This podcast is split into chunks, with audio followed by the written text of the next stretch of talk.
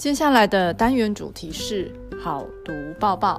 今天花露露要跟大家分享的是七年八班林同学阅读三月六号好读周报的读报心得。最近国际期刊一篇研究指出，由于气候变迁而形成的冰川湖，一旦溃堤，将引发猛烈的洪水，危及全球。至少一千五百万人的性命，其中亚洲更是危险。现在随着地球暖化，冰河正在逐渐消融，但这些警讯不会立马带来灾难，因此常常被人们忽略。